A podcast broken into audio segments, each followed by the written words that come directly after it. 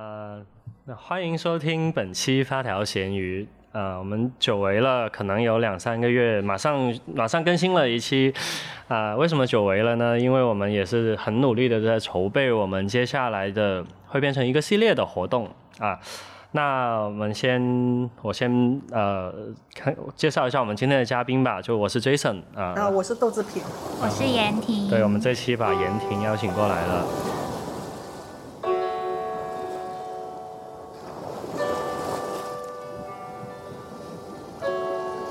那呃，我们这一期其实是聊这个题目叫“从你的无障碍到我们的无障碍”，所以其实已经高频出现的这个关键词，我们其实在聊无无障碍。那无障碍的话，呃，有个缘由啦，一个是今年的八月份，珠海市呢成功拿了全国第二，这个第二叫做全国第二个发布了无障碍城市建设条例啊，人大通过了。那这个条例会在十二月的三号，这个是国际残疾人关注日啊，类似这个这个这个这一天发布。那与此同时呢，其实整个十一月都是每年的这个呃呃残障的发生日。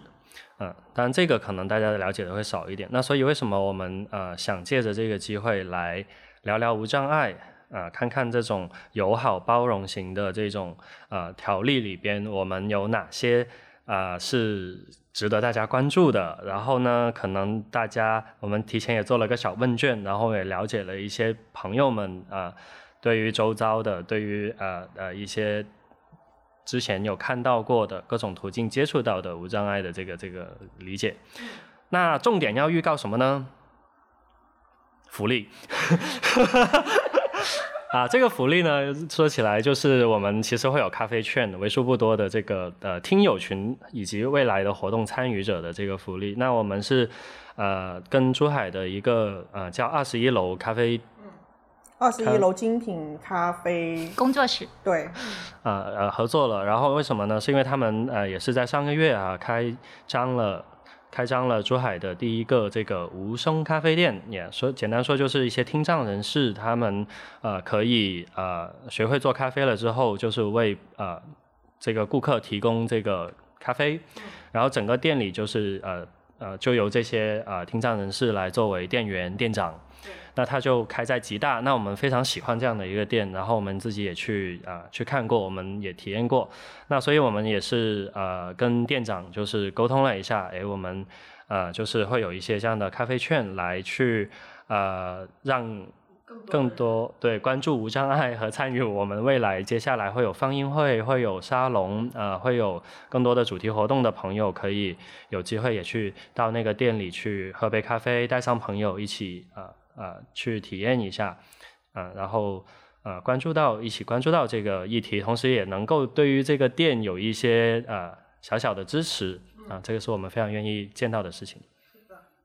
啊，从你的无障碍到我们的无障碍，这是严婷起的，要不要严婷来？我觉得很喜欢这个主题啊。是哦。我看哎哎，其实我发现最近很多呃号公众号里面很喜欢用这个题了。然后其实这个标题原先是一个环境，关于环境的一个呃一个标题，就是从你的周边到我们的周边。嗯，就是你生活的周边会发生什么事情呢？然后以及从这个事情的福祉牵扯到我们要应该怎么样去优化我们周遭的环境。其实我觉得对于无障碍，因为最近在发布无障碍的这个条例，我觉得对无障碍来说，其实不用说划分的很清楚，呃，我们是有失人士，或者是我们是无失的人士。我觉得你的无障碍，呃，对于呃残障人士或者只是有失人士来说，他的无障碍可能是他的一些福祉，但是我们联想我们自己呃的生活周遭，可能我们也要用到。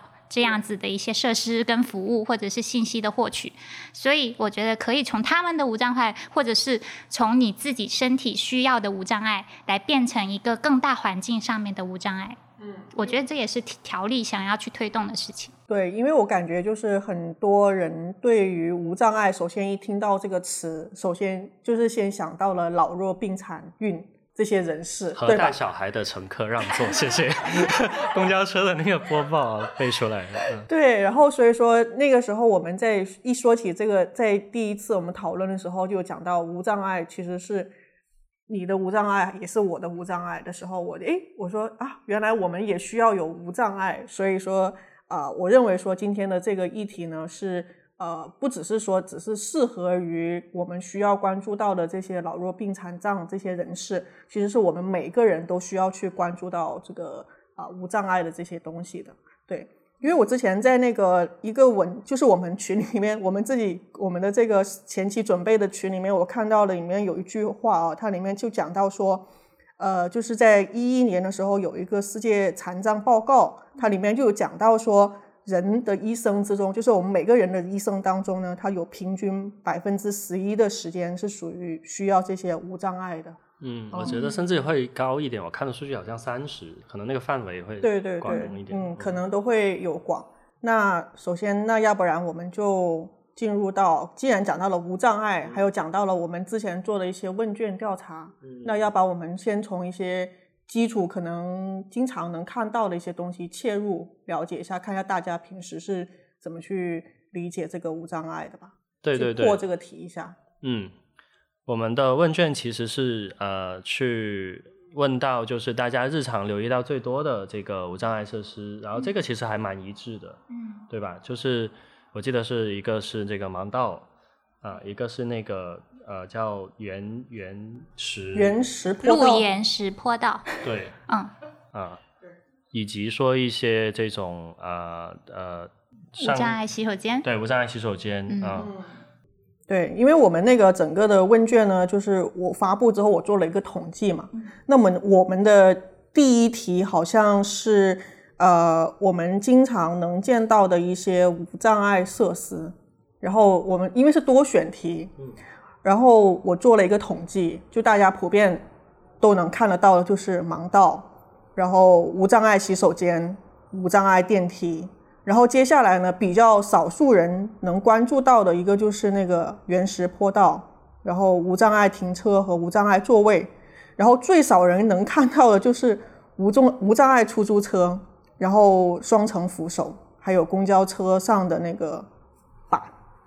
就是他下车的时候，他不是需要铺一个板，对，一个踏板那个东西，还有一个叫低位服务设施，其实这个我也真的是没有没有见到过。就这个，这是零，可能大家都完全不知道是什么。中远华发应该有。我上次好像在那个售票的一个窗口，我有看到，是指那个服务台会按这个矮一点的视角。对对对，因为小朋友或者是一些呃需要坐轮轮椅的，他需要有一个相对来说比较低的，因为一般吧台的高度可能在九十一米的这个高度了，或者甚至还有一些更高。那他们轮椅的高度可能就是需要到七百五或八百的这个高度，就已经是很高了。甚至有些为了小朋友的一个服务功能，可能他只会做到六百。嗯嗯，哎，我要打个岔，就是就是荷兰人的身高不是普遍都一米八嘛，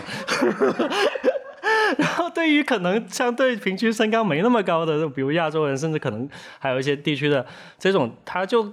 天然的就是你可能。站在那里，你你的那个厨房的高度就已经你要垫着脚去拿东西，对，其实所以这个时候换位思考一下，对吧？你不一定是说呃有识人士无识人士，你甚至人种的差异都会让你觉得，哎呀，这个怎么可以这么高，对吧？你看又切题了，就是从你的无障碍变成了大家都需要的无障碍。对啊，这里面的确有很多就是。其实我们这里面列举到的这些东西，都是我们基本，如果说是作为我们需要无障碍里面出行的最基本的一些匹配的一些东西吧，对吧？像那种像无障碍呃出租车，还有公公共交通设施的这些，也是大家关注的。然后这里面我想就是直接跳到我们的第六题，第六题里面有一个就是在生活中你认为哪些无障碍服务是最重要的？然后当时是我们是让大家。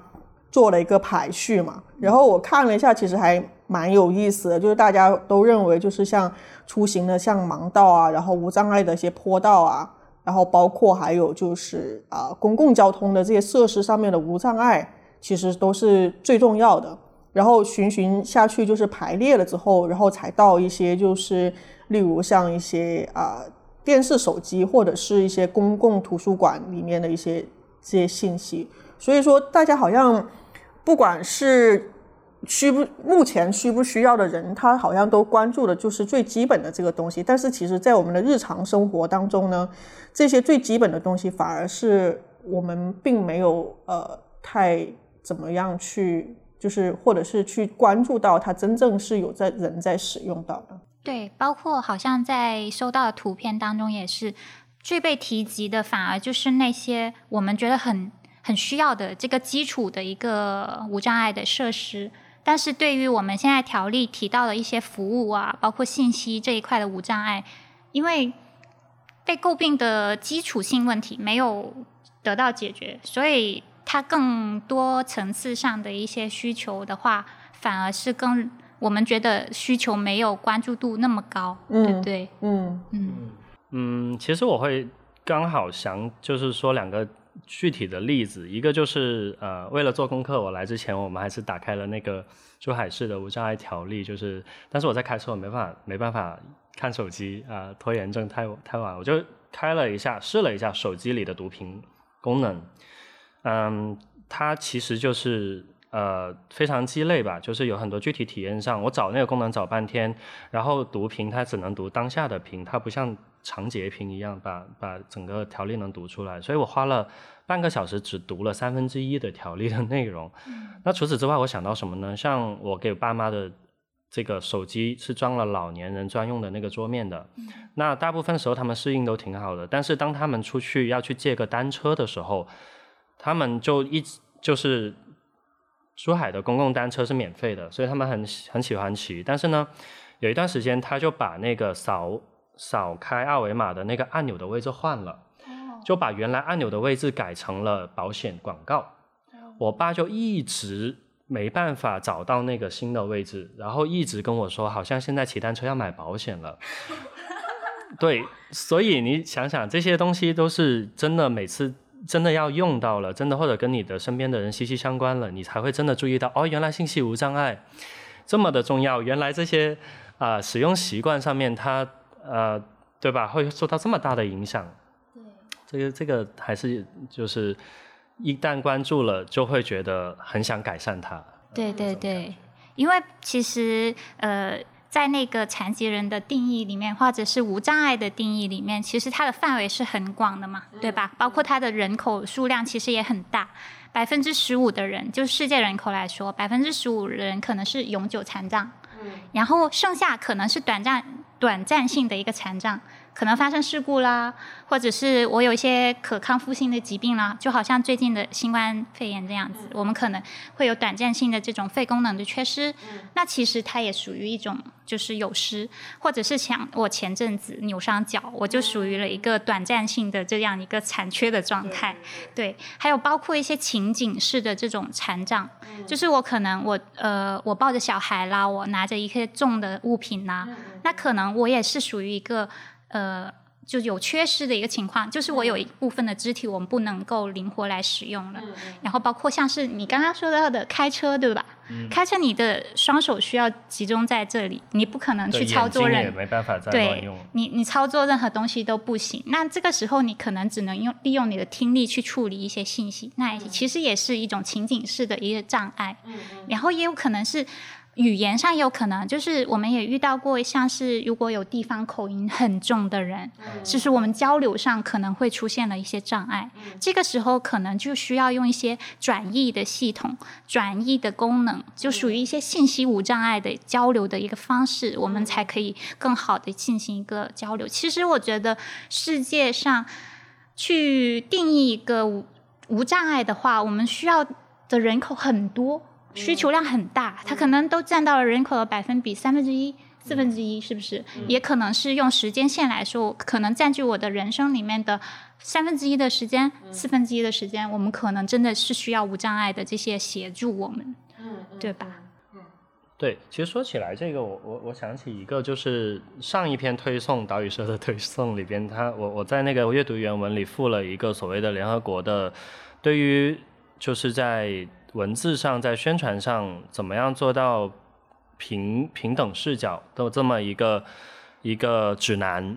呃，里边我也特地就查了一下，他也不建议就是用残疾啊，他建议用呃这个身障啊。以及说像像刚刚严婷提到的，呃，有失啊、无失啊这种词，其实这都是细节啦。真的很多时候大家不一定马上能想到那个很很平等的词，但是我觉得有这个意识，它就它就蛮重要的了。啊，对，以及就是说。呃，有一种就是马岩松，我后面查证了一下，我的推送写错了，不是一个研究社会设计的教授，就马岩松，他在设计某一个国外的美术馆的时候，那个馆长提出一个要求，说残障人士去看展览的时候，他的体验要尽量接近一般的人大众吧，应该叫，因为为什么呢？你不能够让一般的呃就走楼梯啊，就是最直的最大的路，然后。呃，我有障碍的人士，我就要去绕到边边角角，然后坐一个电梯，再怎么样拐拐拐拐出来。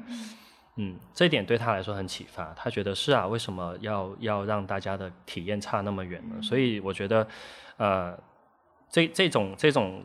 同理心也好，这种这种意识建立了之后，他对于这个。呃，我们做的很多事情，它有很大的这个呃启发和和贡献的意义在，呃，而且我一一直记得公益啊，就是就是公益的这个行业里边，它有一句话叫做，其实每个人都有可能是那个少数，那个不被看见的人，而每个你身边的这些你觉得啊呃弱势的群体，你有一天。你也不知道你什么时候你有你也会可能成为他们，其实这个也让我联想起来，对啊，无障碍其实也是一样的，就是一模一样的东西。但是，呃，为什么我还蛮喜欢这个概念呢？因为它，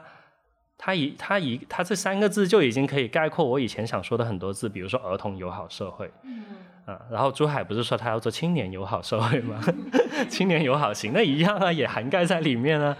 呃，甚至包括对吧，老年人，所以你你通过无障碍，你可以做的事情有太多了。也正正因为这个，我发现那个条例里边真的是方方面面，我有点原谅他为什么做出来之后没有马上做意图读懂，因为他很难用意图读读得懂那么多东西，对，涉及无数的。对吧？部门，然后人群又很广泛，场景又非常多，嗯，呃，我觉得还是用了点心思的，嗯，但是我还是希望他做一个一图读懂。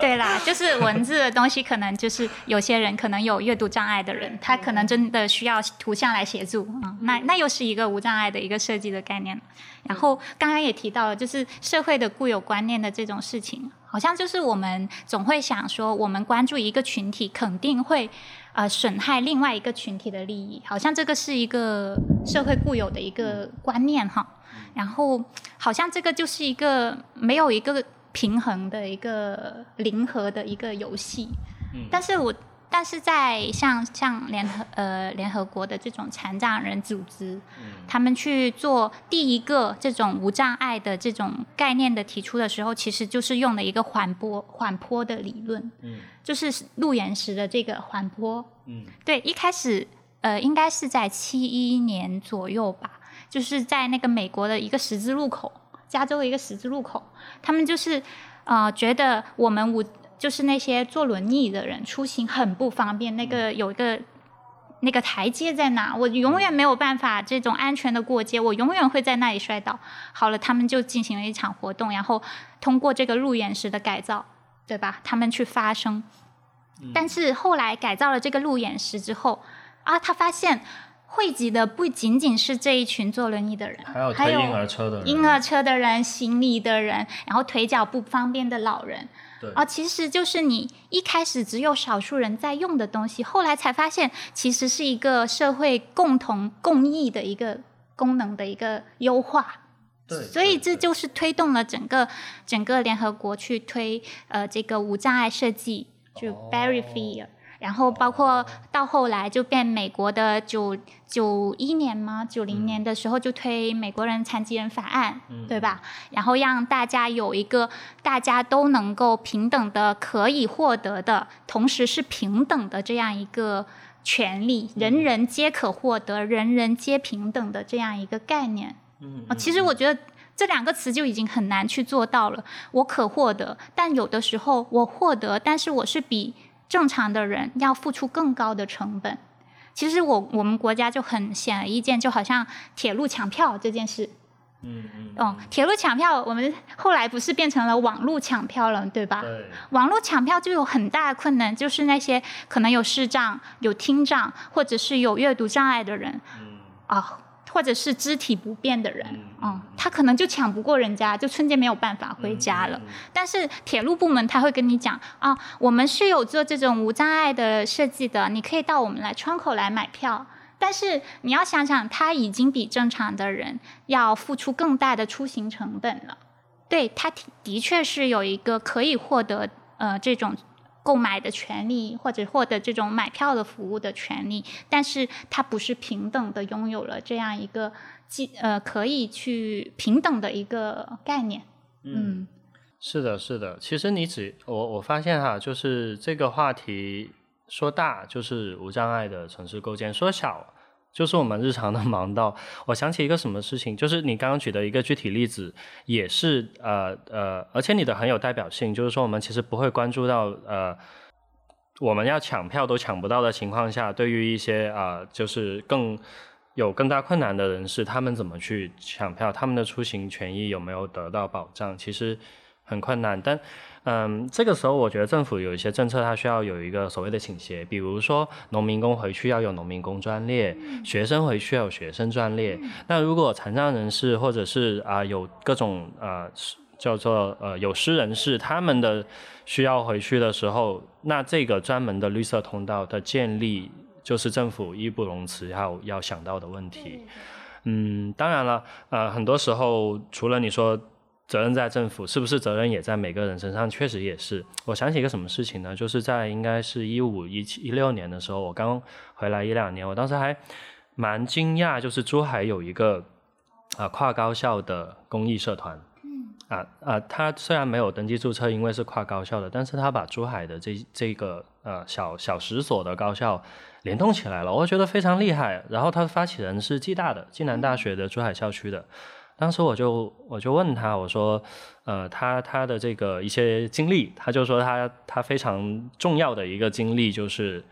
他呃了解到这个公益啊呃这一块的这个呃一些理念呐呃这个关注到这个领域之后，他尝试做了一个事情，他闭上眼睛走在啊那他学校外面的一条路上的盲道上，嗯，然后看看有没有问题，那当然很多问题。所以他就从这个事情开始发生啊，开始行动，开始关注，开始跟啊志同道合的年轻人一起做一些力所能及的事情啊。我觉得这个也是一个非常有力量的故事吧，就是能能看得出来，就是说希望啊，就是从这样的一个无关注的这么啊无无障碍的这么一个点去切入去关注。然后每个人可以找到他自己的那个行动点，他自己的那个关切点，一点点的推动。就像你说的，一开始我根本没办法考虑大部分，我只能考虑到我服务对象的那个利益和那个权益，我不会去考虑更多的啊。所以你当这个设计一出来，它或多或少会影响到啊一些人，一些甚至利益相关方或者非相关方，嗯，但是我一我一定要从一些。接下来的这个途径中去改善，所以我们条例里写了，就是我不仅要有这个设施，我要维护好它，我要让它真的用得了，嗯，然后要保障它，还要订立一些这种违法条例处罚 处罚的保障，对吧？对对对对对，嗯。我觉得很多时候，因为我们现在只到条例这一步哦，可能它才是第二部分，可能有六步，我们是到实施真的落地。分这六步？六步。我是参考的深圳，它现在的实施的一个步骤。嗯嗯。他们首先是会有一个规划，就是无障碍的一个总体的规划。规划结束了之后呢，就是一个条例的颁布。哦。对，就是像是我们现在是走到第二步嘛。嗯。然后第三步就是一个标准的建立，一个地方标准的建立。嗯。嗯，因为地方。会有不一样的情况，它的业态啊，包括它社区建设啊，整个城市的框架不一样，就会有地方的标准出来。然后当标准出来，就要实施一些专项计划，因为会有多部门的协同的问题啊，那可能有一些专项的规划要去做，最后才会落地到某一个具体的实施方案。哦，是这样的，一共我看深圳它的。每一步大概是有五个行动计划。然后我们现在处在第二阶段，就是建立一个地方性的建设条例。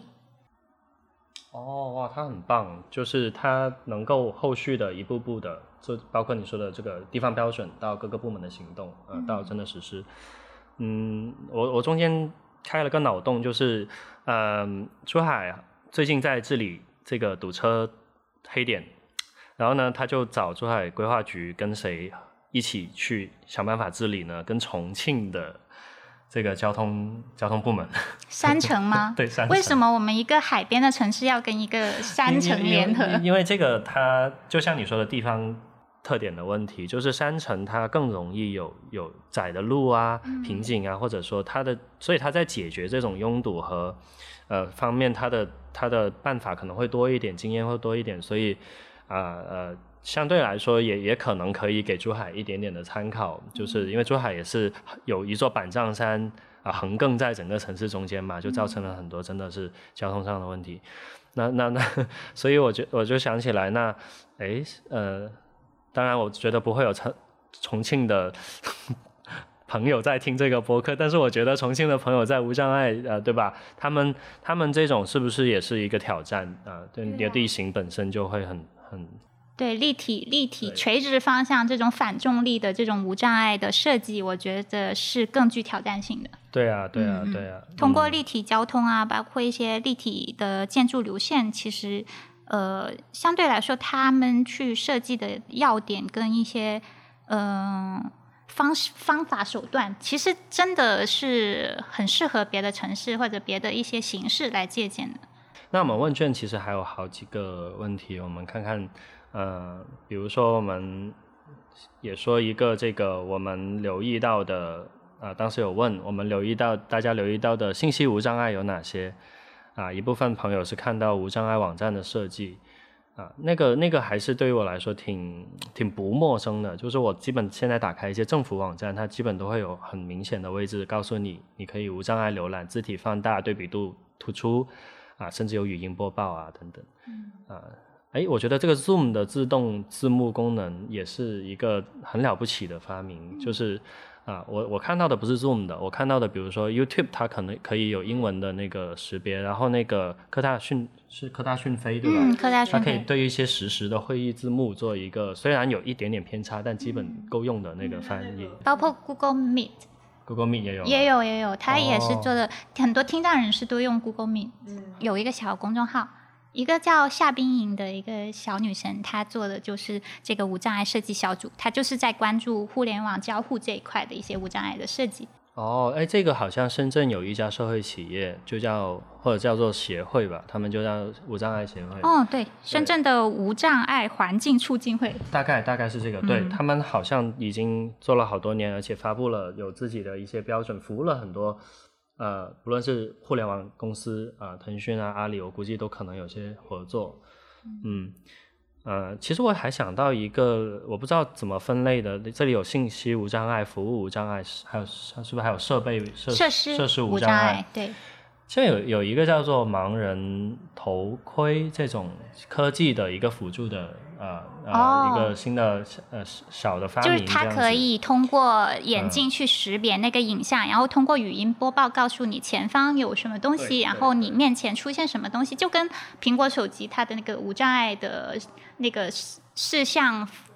阅读啊的那个功能一致，是吧？对对对，嗯嗯，而且它可以有加上人脸识别，告诉你身边有没有你呃呃认识的人在哪里嗯。啊、以及就是，其实我还想起来，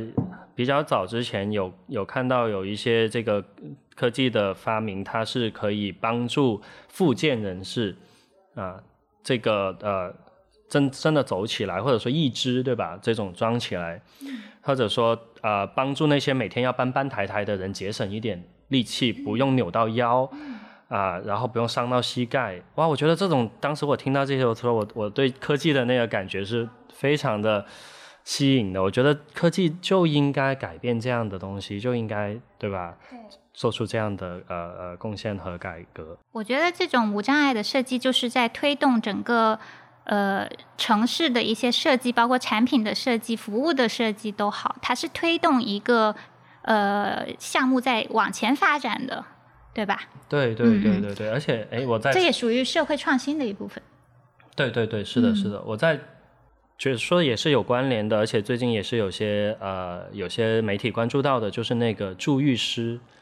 就是呃日本已经比较可能老年化比较严重，就是有有些老人家是这个呃要卧床的啦，所以呢家里人只能给他用热毛巾擦擦身子，因为你没办法把他抬到浴室怎么样。啊，洗个热水澡，但日本的注意师他就是呃会有一套专门的设备，有专门的人啊上门，然后帮你去啊把这个呃一个临时的一个呃充气的应该是这个这个东西做好，然后上面呃这个浇水就是加上热水，然后有专门的一些东西给你搓搓澡啊，给你翻个身啊，然后让你舒服的在那里呃一个两个小时，应该一个小时这样子帮你做一个洗浴。那这个事情其实最近在中国可能已经一两年开始有人在做了。我当时对这个印象最深刻的，不仅是说有一群可能只有三四十岁甚至二十多岁的年轻人肯肯做这个事情，呃之外，我我也觉得他也是啊有这样的一个设备的一个。一个呃生产出来了，因为我也听说是有个厂家，然后他呃就他他采访了其中一位助浴师，说你为什么愿意从事这个行业？他说他们公司以前啊收到过一些国外的订单，要生产这个助浴的床，啊这样的一个一个套装，所以他就留意到哦原来有这个需求，然后后面他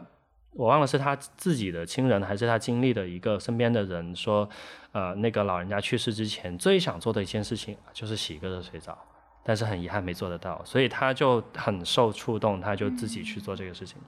但为什么也很难呢？啊，但是说远了，就是说他说其实啊，这个什么呃，你你老人家呃一个人待一个地方待那么久，可能整个房间都是有一股啊这个味道。然后他做完了之后，他虽然戴着口罩，他可能啊这个味道一直会存在一段时间。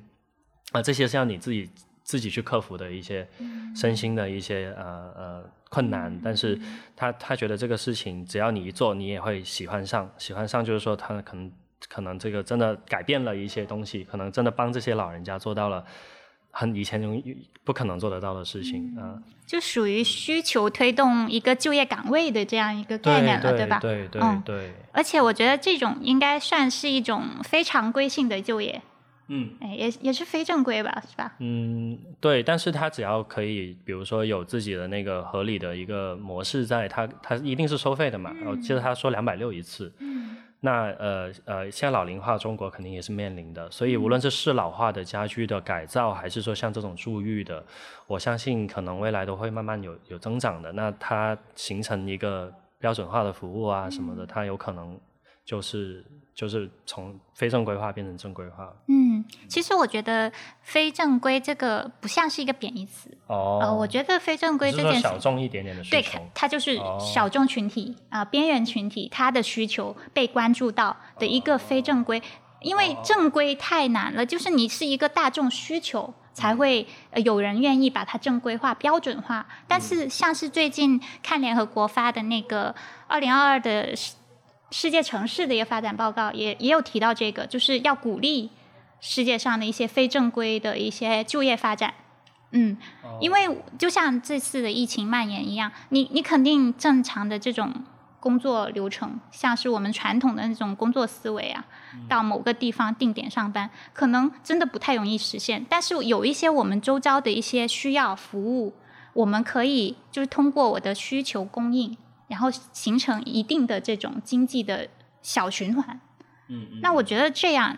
就是一个小区域内的一个循环，其实也是一个很重要的一个城市推动力的一个发展，嗯，那无障碍其实也是需求推动的一部分，嗯，嗯，我会想起来，就是我们开头提到的那个无声咖啡，它算不算也是一种非正式的，不是那么的大众嘛？它是呃，相当于。呃，这个呃，就是身障人士或者叫做听障人士，他们的这个呃，有了更多的就业的机会，而且是相对平等的，为为为大家提供这种呃专业的服务啊，或者嗯，应该算是吧。因为它算是呃把一个需求明确化，就是我可以用手语去交流的这一群人，他有一个特定的场所，我可以进行一个需供需两方的一个交易。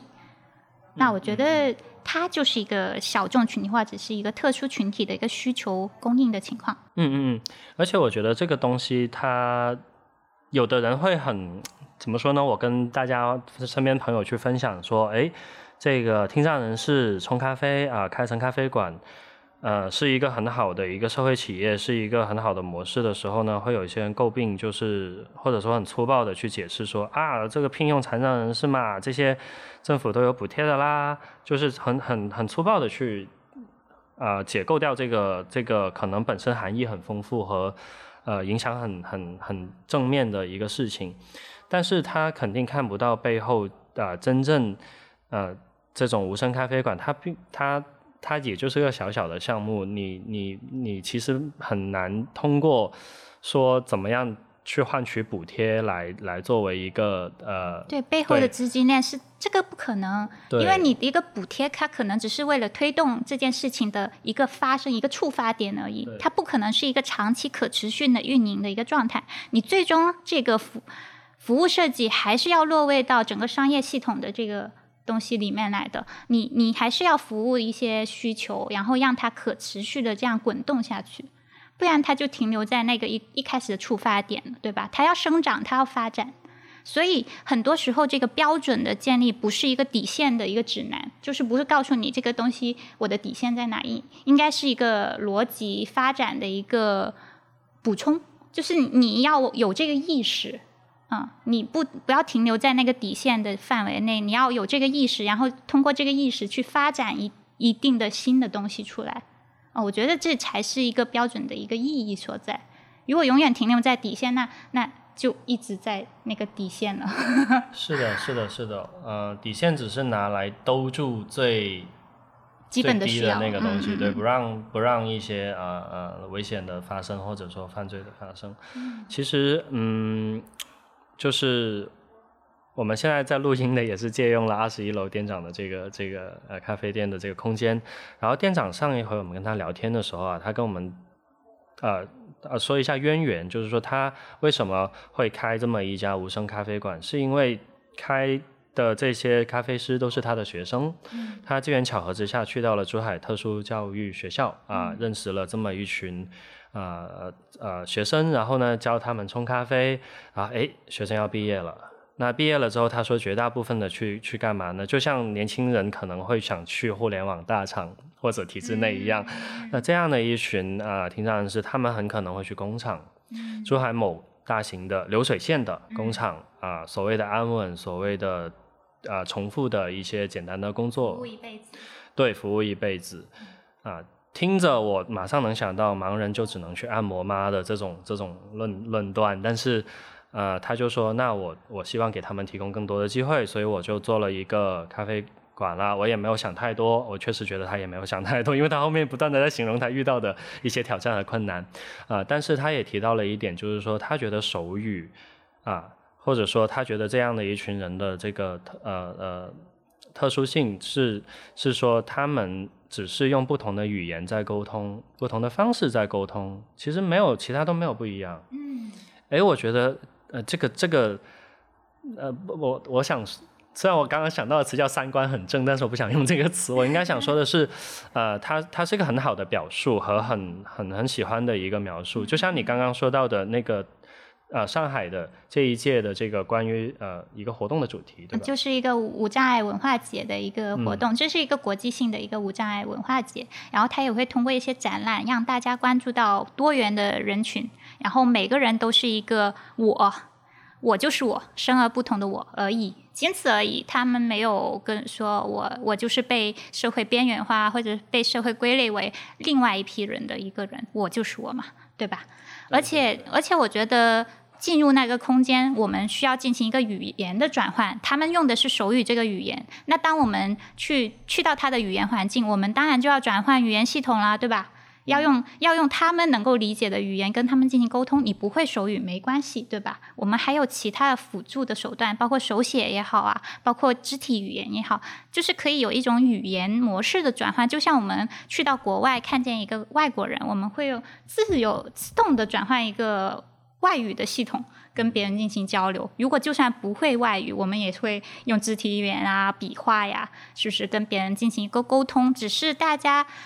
生活上使用的惯用语言不一样而已。就像我们，我那天去无声咖啡店，我一开始我进到去，我就觉得那个地方有需要一个明显的一个语言转换的一个提示。嗯，不要用一个惯性的消费理念，说我进到一个咖啡店，然后我要去点咖啡，然后我。会直接询问店员啊，今天什么好喝？然后用这种方式，就是被被已经被驯化的一个成熟的商业模式去那家店去消费。我觉得的确，我们去到一个新的环境里面，要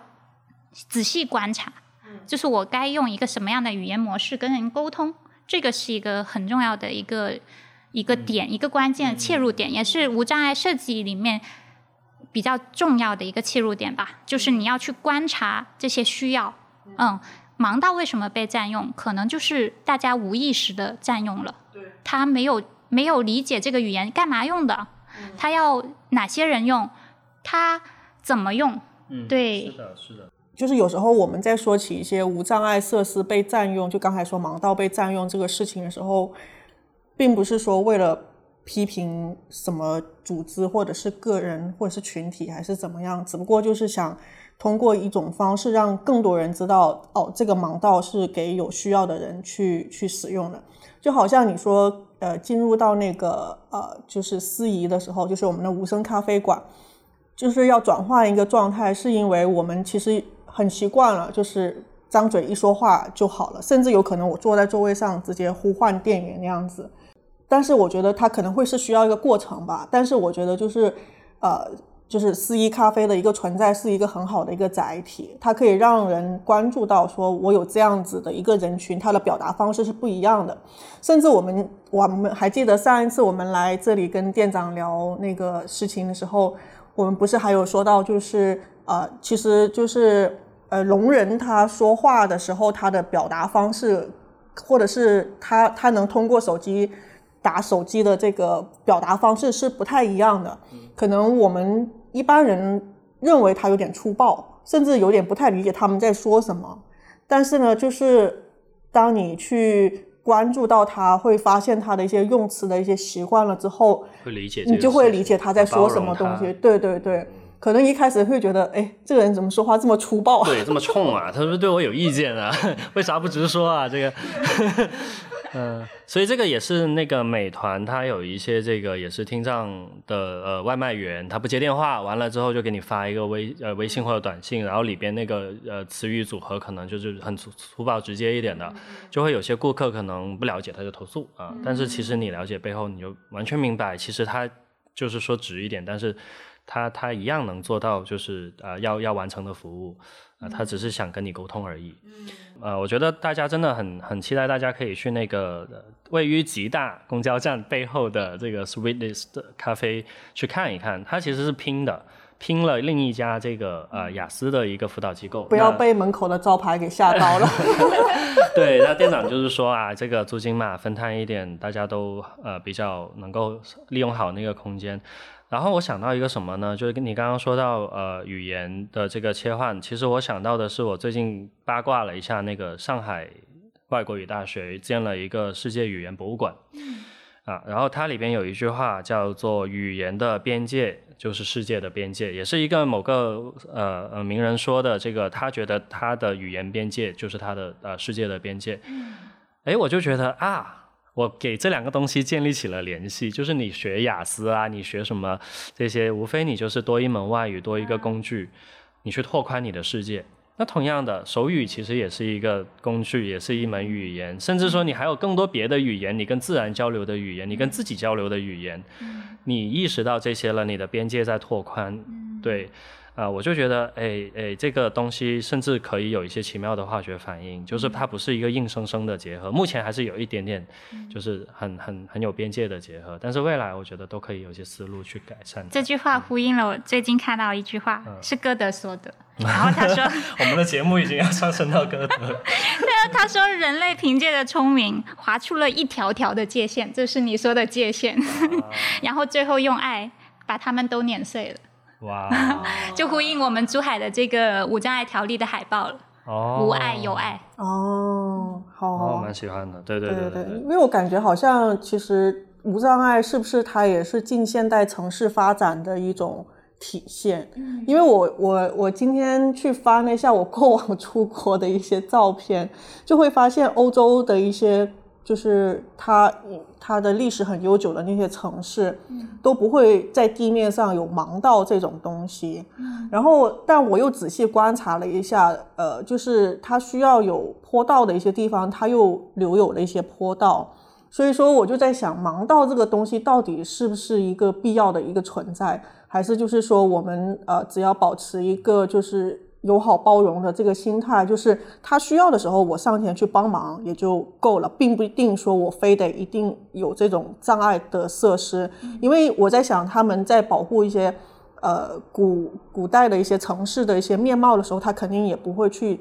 强拆了他的这些地砖，或者是。啊，破坏一些设施去去构建一些东西，但是有可能它只是一个墙面的盲人的系统，它不是地面盲人系统，它沿着墙壁的抚摸，它可以通达到某个地方。啊，其实它只是设置的地方不一样。可能还有一种是不是因为老的，比如说澳门，它的那个像也就是只能只能容纳两个人真的挨着肩并肩走的那种地方。他好像也没有去想到盲道要能怎么铺，因为他真的太窄了。对对对，因为其实呃，因为有个有个节目，它也叫做《两岸无障碍》嘛，那里面的那里面的一些无障碍人，就是一些有识人士，他会提到，就是说他们还是希望他们能够独立出行的，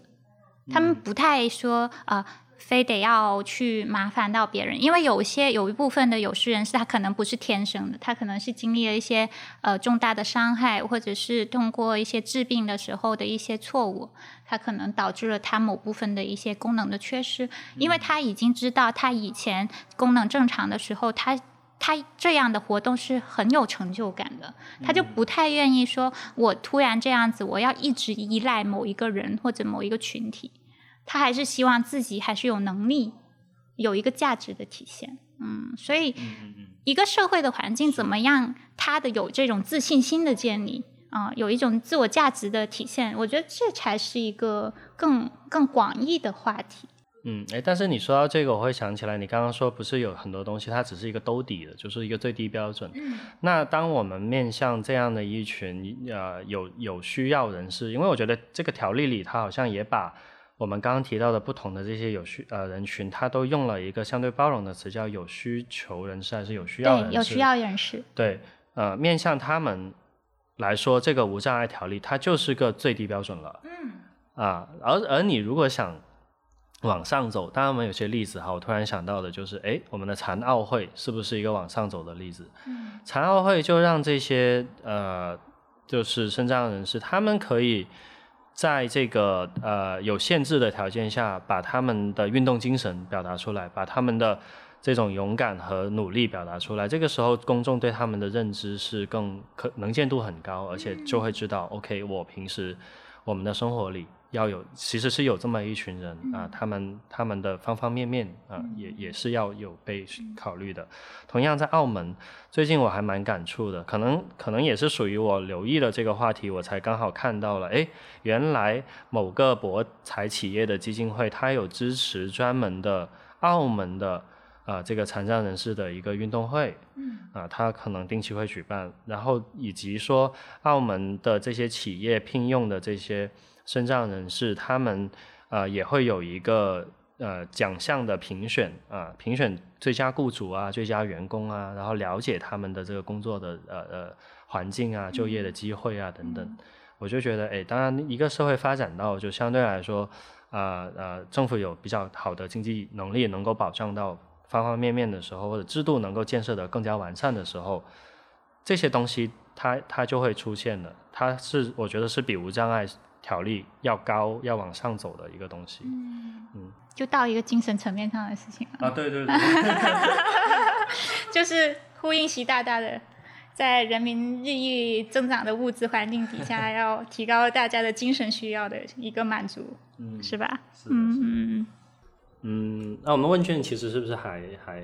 有一小部分，我们把它聊完？我们的问卷吗？刚才我们是聊到了那个信息无障碍，对然后还有个服务无障碍，对，对，就是服务无障碍，就是我看到了有一位身在荷兰的朋友，他他这个这个我不知道他他也是属于服务无障碍嘛？他是说他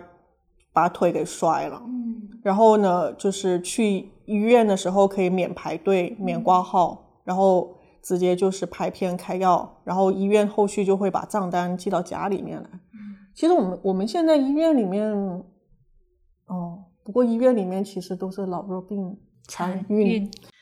哎呀，你别说这个，就是就是这边看这边没有，嗯就是国内没有像香港说有私家医生嘛，所以大家的这个不像会有一个专门的医生来照顾你的，很了解你，并且给你给你呃很及时的周到的这个照顾。反倒是什么呢？反倒是这个，我我都甚至听说了，有些医院它太多人排队，或者说太这个呃，可尤其是老的医院，它的这些叫什么呃引引导的这些标牌都不太清晰，你也不知道你的整个从挂号到结账的流程啊、呃怎么样最快最好的走完，就有专门的一个职位叫做叫做呃医院的引导员，类似这样的一个职位啊，你说就是在香港那边吗？不是在内地，就是因为有有一些呃老人家呀，或者说有些外地过来啊、广州过来北京求医的人，哦，我知道了，你说的那个不是引导员，有点类似于是专业陪护。啊，对对对对对。之前我有看多看到过，就是如果说你一个人去看病，或者是子女不在身边的时候，然后呃，就是他会有专门的陪护人员，然后当然是付费的，然后他会陪着你去呃把这个整个医院的所有流程给包下来，然后甚至就是你住院的时候，呃，他承担护工没有办法承担的那部分。哦，嗯，例如说你要去开单啊，然后要去付款啊、我觉得啊，之类的这些。就是当医院有这个，当然当然医院也很忙，有这个时间或者有这个呃呃呃呃叫什么，就是呃资本的时候，他应该把这些人请为顾问，然后就好好优化一下自己的用户体验，或者叫做对吧智？库用用户研究，对吧？多多么切身的体验，大家就讨厌的不得了了，才需要有一个专门的人，然后付费给他，希望他帮忙把这些东西跑下来。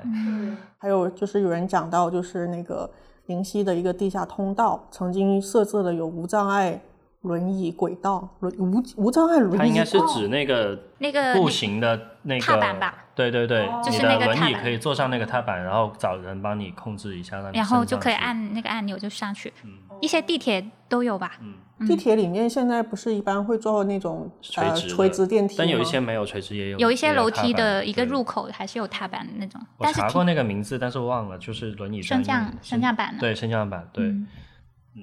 然后然后另外，我就觉得我最近一个深刻的体验，就是因为最近弄到脚嘛，嗯。然后我就觉得我我去看演出很不方便，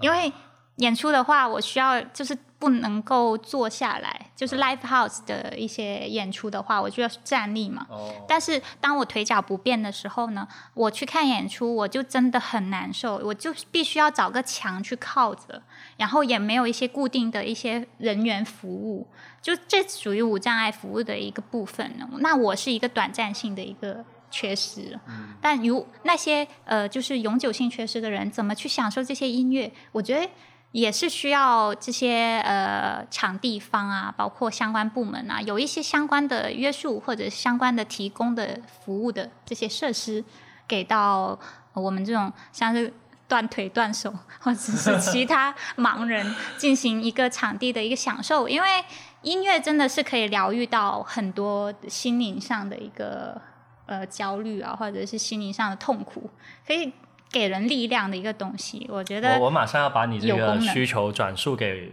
珠海最有影响力的 live house 的老板。因为曾经曾经我也我我还是健全的，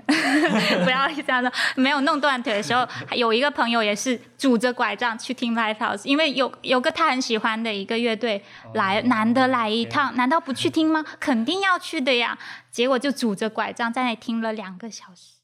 到最后那个问卷里面有一个叫做“无障碍友好”的宣传。啊，嗯，你们最近有看到什么？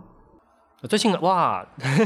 用严婷刚刚话的来讲，就是一夜之间，我们发现珠海，尤其是主城区这个无障碍的呃标语跟这个 logo，就是突然多了很多。铺天盖地啊，简直叫做 这一页就发生在人大通过这个条例的那一夜。就是有政策，下面就会有呼应嘛，这叫一呼百应。对，首先要看到一些明显的呃呃标识，对吧？呃，我觉得这个也也也，无论是我们我们的这个提纲里有一个假无障碍，无论它真还是假哈，肯定有差距，但是它是一一个重要的一步。嗯。啊，这一步它它先迈出了一点点。那呃，我们很期待，就是说，因为我们也聊到了，我们知道有无障碍车位啊、无障碍的这个呃专门的座位，但是可能距离你真的一个呃轮椅的使用者，你要去坐到这个无障碍的座位上面，真的去啊、听演出也好，去去参加这么一个会议也好，它的那个路径其实是有障碍的，嗯，可通达性。可通达性。嗯那那对，这这这就是假无障碍，嗯但是。但是已经迈出第一步了，那所以呢，那个条例里也写到了，哎，对于有待改善的这些，那我们也要关注，我们要持续的改善，嗯其实，在那个残残联的那个公众号上面，他们已经在做宣传是呃，也不是做宣传，就是他们有在去做做了一些实地踏勘的一些整改的一些东西嘛。对，其实条例里我觉得很重要的，他把这个残联和呃相关的这些体验者，他直接指出来了，说你需要邀请他们来真的体验，来提意见，对吧？你拍脑袋定，你作为一个根本不需要使用的人啊，假设哈，那你去定，你能定得好吗？你能真的服务得到这个有需要的人吗？所以这个我觉得是个我还蛮有，就是蛮蛮印象深刻的一个嗯，点。这个可以去看一本书，是那个国际人啊、国际残疾人的一个书籍，叫做《Nothing About Us Without Us》，没有我们就不要谈论我们。就是你当然要有这部分人的参与，你才能够有资格去谈论他们。嗯其实，在那个深港的那个对比里面也有讲到这个，就是他有讲到，就是呃，就是自上而下和自下而上的这种，就是就是一个区别嘛。然后他就讲到香香港，其实他为什么呃，当然香港它也经历了还蛮长时间的一个整改，好像是我记得，哎，他那个里面写的是从六几年还是从七几年就开始了。经历了中间，他们我觉得很好玩的一件事情就是他们有检讨大会，然后然后就是每一次检讨大会都会有针对的那个相关的议题去啊、去去有一个进行一个呃整改嘛，所以说我觉得这个而且是实际参加使用的这些人士去进行的一个啊、参与到在这个里面，然后所以说它是具有一些可落地性的。那实际上我们现在是，呃，有一个自上而下的一个东西了。那我们现在缺的可能就是自下而上的一些。嗯我们也要做检讨。其实呢，这个检讨，我觉得内地跟香港的语境是差很远的。小时候看 TVB 啊，经常动不动就检讨，我就在想，政府你到底要检讨什么？后面发现它其实只是一个惯用语，一个政策。香港呢，好像法系的不同啊，香港是可以先出一个政策，然后先出一一些措施，你先做。不行了，有问题了，我们就检讨，我们就改善，他们是这个意思。但是呢，澳门它反过来，你没有写成一部法律，你尽量就先别做吧。其实我也自己也蛮意外的了，就是这个这个问卷，我们我觉得当时设计的很专业哈，但是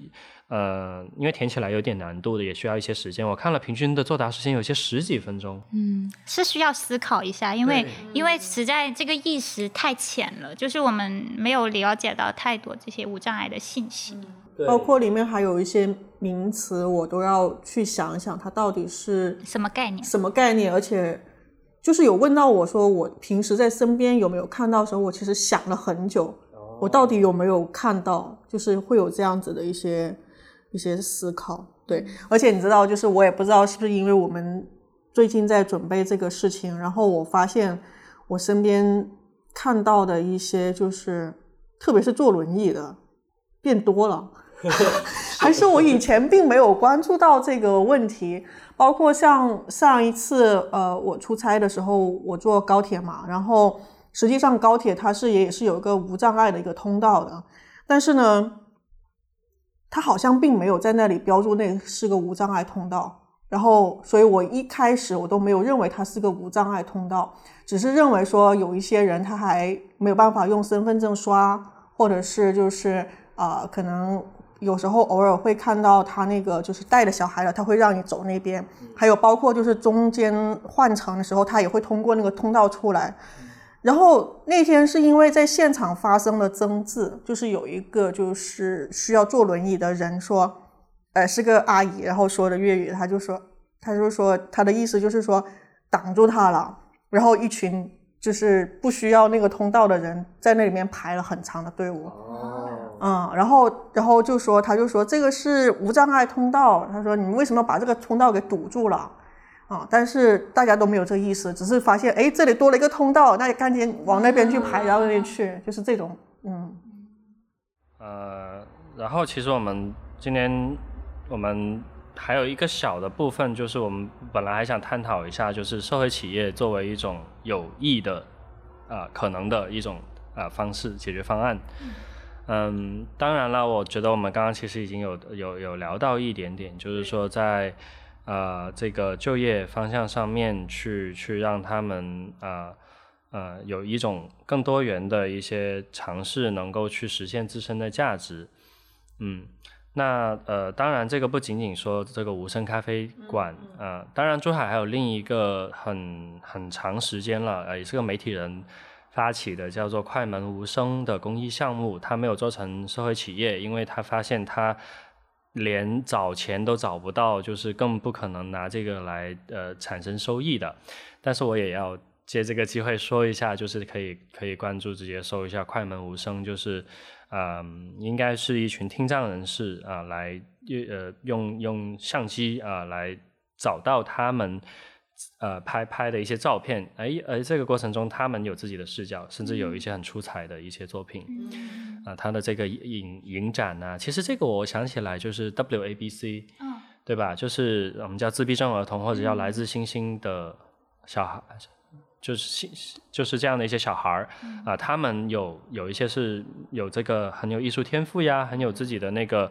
呃，表达的那种方方式的，而他们的一些画作呢，也被呃有一些啊蛮有行动力和这个呃呃影响力的这些啊群体和机构，把它做成展览，把它做成甚至可以拍卖的一些作品啊，但那个就变成了一个社会企业。嗯，就是怎么样让这个社会对这种就是有社会责任感的一些社会企业，能够有更长。长久的或者可持续的这种营业模式、商业模式，让它真正的火起来。嗯，其实先 先活下去，先活下去再谈活下活起来是吗？对啊，就是店长也也日常焦虑说，你看这个这个司仪咖啡不赚钱，天天亏本，天天亏本怎么办？所以我们为什么我们愿意就是就岛屿社本身有一点点的这个资金，它是相对灵活的。那虽然不多，但是我们也很愿意用这个资金，就是购买一些咖啡券啊，至少我们认为这个是很有价值的一些。呃呃，行动了，然后嗯，当然了，我们也也也这个可以另外再做一个话题了。我们今天就不延伸去讲社会企业这里的这个部分了。嗯，呃，我们也可以预告一下，我们下一期的播客或者说嘉宾，我们会邀请到就是机缘巧合之下，他在我朋友圈里的一个媒体人啊，然后呃，他竟然是推。啊，按他的描述哈，我理解，我猜，我揣测一下，他是整个珠海这个无障碍条例的一个很大的推动者，就是他们一开始联合了呃一个政府部门加上一个这个残联一起先出了一个叫蓝皮书，嗯，然后带着残联，带着这些具体的。呃，去到具体的地方，发现具体的问题，然后出了这个白皮书之后，慢慢的推动人大、推动立法、推动条例的出呃诞生。在这个过程中，他们也做了非常多的意见征集和非常多的协调沟通。啊呃，哪些可以做，怎么做，惩罚力度到哪里，然后啊适应，就像你说的地方有没有一些地方的需求和特色啊？所以这个我我我特别好奇背后的这个过程。嗯，我也我很期待。亲吻你，还想和你一起飞翔，飞过月亮的身旁。I see the morning sky, white clouds waiting for me. We kiss as in a dream, hand in hand in the heavens above, soaring high in the sunlight. 写一缕清光，送进所有人的心房。Flying with